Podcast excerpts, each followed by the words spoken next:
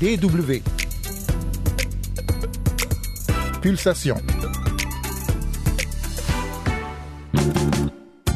Un numéro de pulsation en compagnie aujourd'hui de Paul Chouta, jeune journaliste camerounais lanceur d'alerte. Dans le cadre d'un programme de bourse de Reporters sans frontières, il est en stage d'observation au sein de notre rédaction depuis le début de l'année. Vous avez déjà peut-être entendu sa voix sur notre antenne ici ou là. Bonjour à toutes et à tous, c'est Yann Durand au micro, c'est Pulsation et c'est parti. Les études le prouvent, le métier de journaliste est de plus en plus dangereux pour l'intégrité physique de ceux qui le pratiquent, surtout dans le domaine de l'investigation liée à la corruption ou à la criminalité. Paul Schuta, qui nous parle de son séjour en Allemagne à l'abri des dangers du métier, l'a appris à ses dépens. Oui, effectivement, surtout dans l'environnement dans lequel je me trouvais au Cameroun, bien évidemment, c'est c'est un environnement extrêmement dangereux pour le métier euh, et les types de sujets sur lesquels je travaillais. J'ai été plusieurs fois attaqué, agressé, laissé pour mort naturellement le 9 mars 2022, puisque je, je traitais des sujets liés à la corruption des des deniers publics.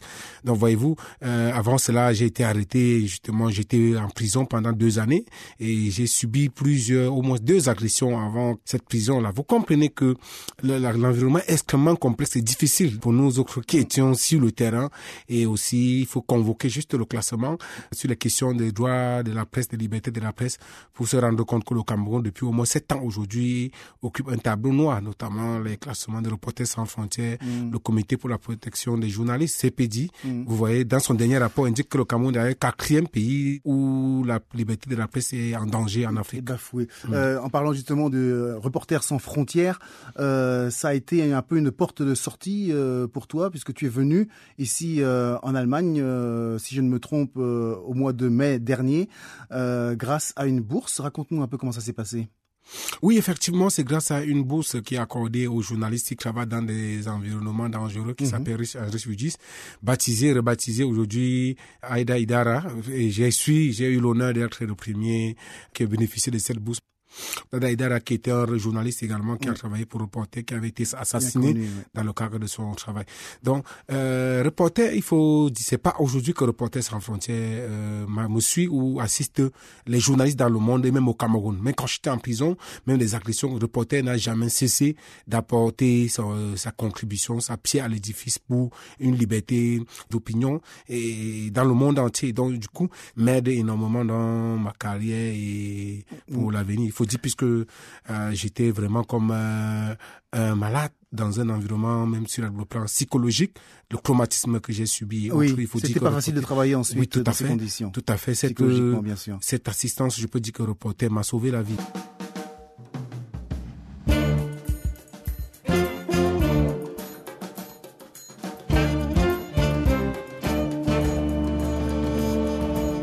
Qu'est-ce que tu as fait depuis que tu es arrivé ici euh, en Allemagne grâce à cette bourse de Reporters sans frontières? Quel a été le, le programme que tu as suivi?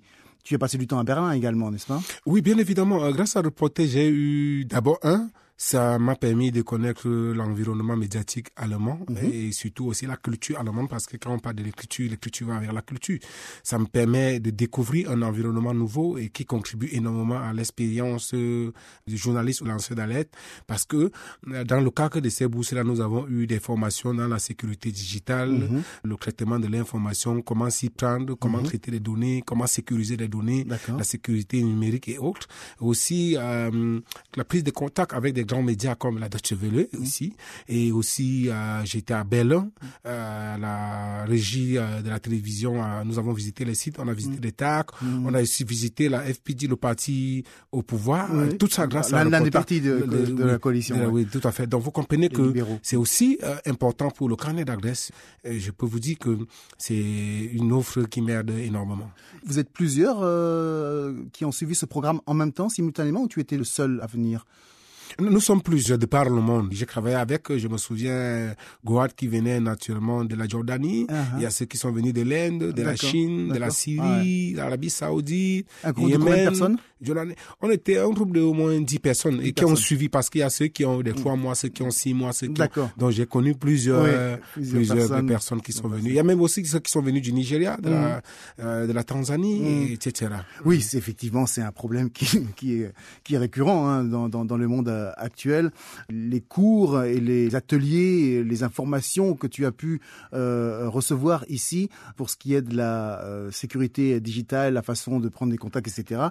Est-ce que tu te dis maintenant, si j'avais su ça avant, ça se serait déroulé différemment au Cameroun avant tous tes problèmes? Oui, oui, effectivement, effectivement, parce que c'est des outils que je n'avais pas avant d'arriver de bénéficier de cette bourse. J'avoue que si je les avais eus bien avant, ça m'aurait prémuni d'un certain nombre de choses. Même si je dis pas que ça m'aurait évité, mais ça aurait réduit, ça m'a, ça m'aurait euh, permis de, d'avoir au moins un œil attentif sur un certain élément mhm. qui m'ont échappé. Donc, euh, mais il faut dire, euh, il n'est jamais trop tard puisque nous sommes toujours dans le domaine et je crois que ça contribue à l'avenir et surtout dans un esprit de transmission parce que euh, maintenant tu dois te dire ah, mais les, les, journalistes qui arrivent de la prochaine génération, euh, ce serait important que eux justement bénéficient de ce genre de formation et d'information.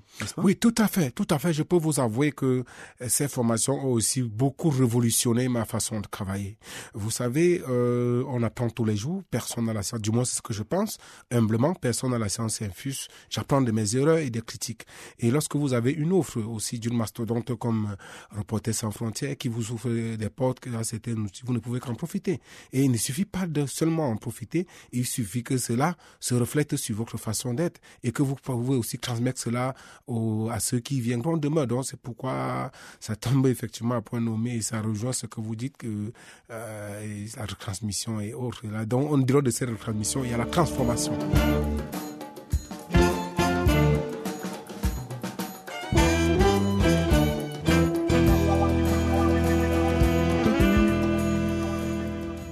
Paul Chouta ici dans euh, Pulsation, le magazine euh, Jeune et Culture. Euh, Paul, qui me vous voit depuis le début de cette interview, moi je le tutoie. Effectivement, il y a une grande différence d'âge. Paul, tu as 32 ans. Ça fait longtemps que tu es dans le journalisme? Pas vraiment. Je crois que ça fait depuis 2016, oui, 2016, 2017, c'est pas aussi long. Comment t'es venu cette passion, ou en tout cas cet intérêt pour la profession? Étant au lycée, ceux qui m'ont connu savaient que j'avais d'abord une posture essentiellement militantiste. Mhm. J'étais très militant dans les engagements sur des prises de position en ce qui concernait des sujets, les injustices et autres, depuis ma tendre enfance à Banganté où je suis parti, jusqu'à l'université de 1 à Yaoundé où j'étais très bien connu des prises de position, même à l'ISTIC où je suis passé, où j'étais délégué d'étudiants. Les gens me connaissaient parce que je me liguais toujours contre mhm. ce qui est faux. Mais je crois que le métier de journaliste, je l'ai épousé, comment je l'ai épousé, parce que j'appréciais le métier. Je me suis dit, c'était aussi un moyen, un canal, un chemin par lequel on pouvait procéder. Parce que dans le journalisme, il n'y a pas seulement le fait de rapporter les faits.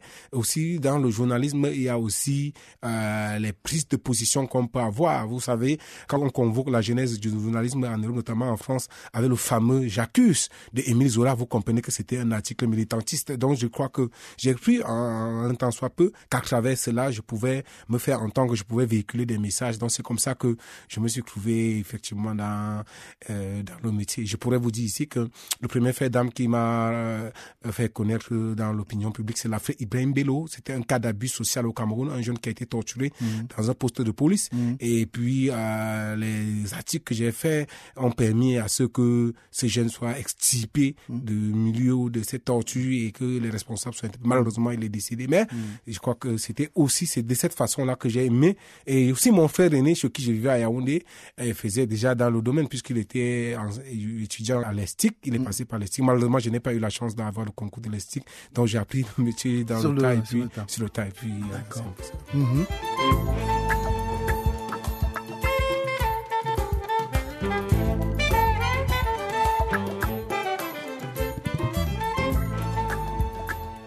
combien de temps tu restes encore ici euh, en Allemagne? C'est prévu pour combien de temps?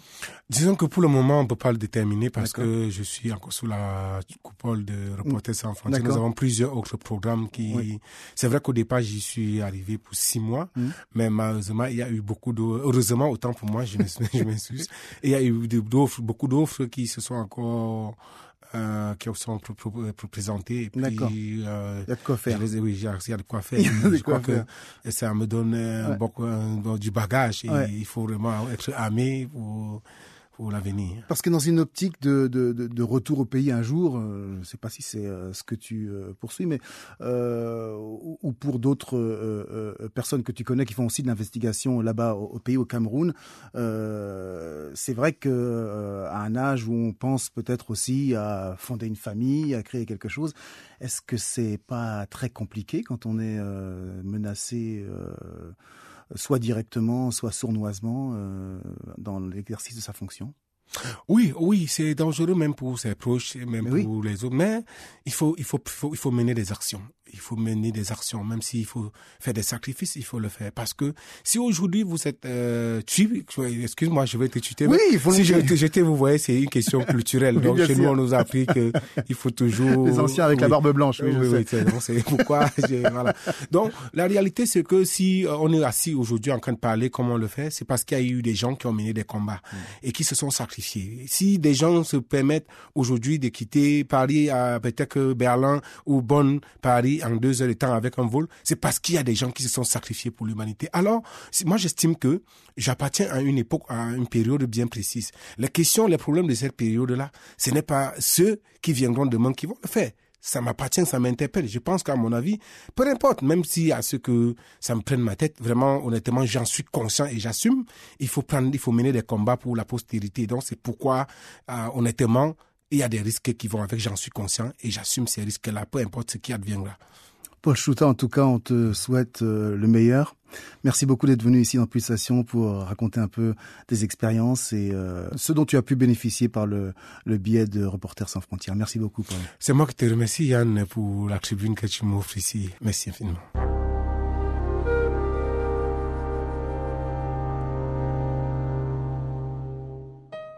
On se quitte avec le choix musical de Paul Chouta, le slammer français Grand Corps Malade, comme une évidence.